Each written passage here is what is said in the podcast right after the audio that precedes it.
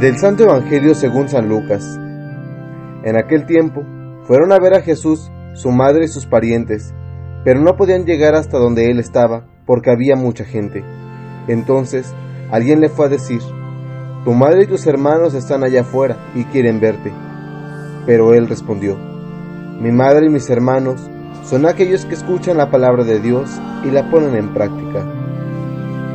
Palabra del Señor.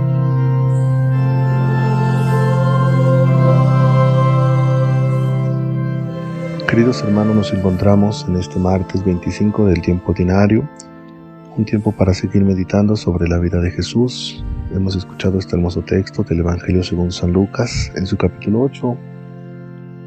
Solamente algunos versículos, muy pequeño este, este texto, pero con gran riqueza.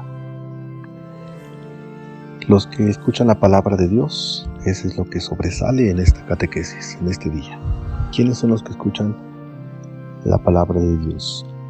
Podemos preguntarnos quiénes son la familia de Jesús, quiénes son los más cercanos, quiénes son los que estaban ahí con él.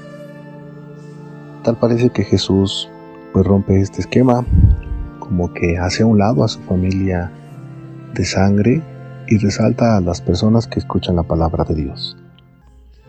Al parecer, no son los de su familia, decíamos, los de sangre, sino aquellos que están dispuestos a abrir su corazón a la escucha de la palabra del Señor.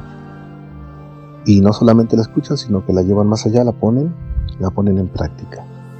Lo que hoy Jesús dice no es que vaya en contra de su misma familia, de su mamá, de su madre, de la Virgen María, más bien es un halago de parte de Jesús hacia María, su madre. ¿Por qué?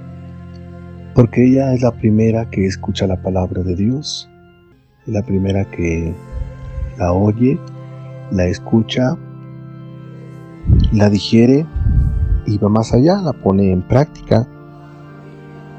María es la primera mujer que escucha la voz de Dios que envía a través de su ángel. Y que además María, eh, en María se cumplen las promesas. Cuando ella misma dice, aquí la esclava del Señor, hágase en mí según tu palabra, según lo que tú has dicho, según lo que yo he escuchado. Hoy Jesús, queridos hermanos, nos invita a escuchar su palabra, esa palabra que nos acerca a su presencia, que nos da esperanza, que nos sana, que nos motiva, que todos los días nos hace resurgir para que nosotros caminemos hacia Jesús, hacia su encuentro. Pidámosle a Dios, a la Virgen María, que podamos escuchar su palabra, y también ponerla, ponerla en práctica. ¿Para qué? Pues para que seamos parte de la familia de Jesús. Para que Jesús también diga, esos son mis hermanos.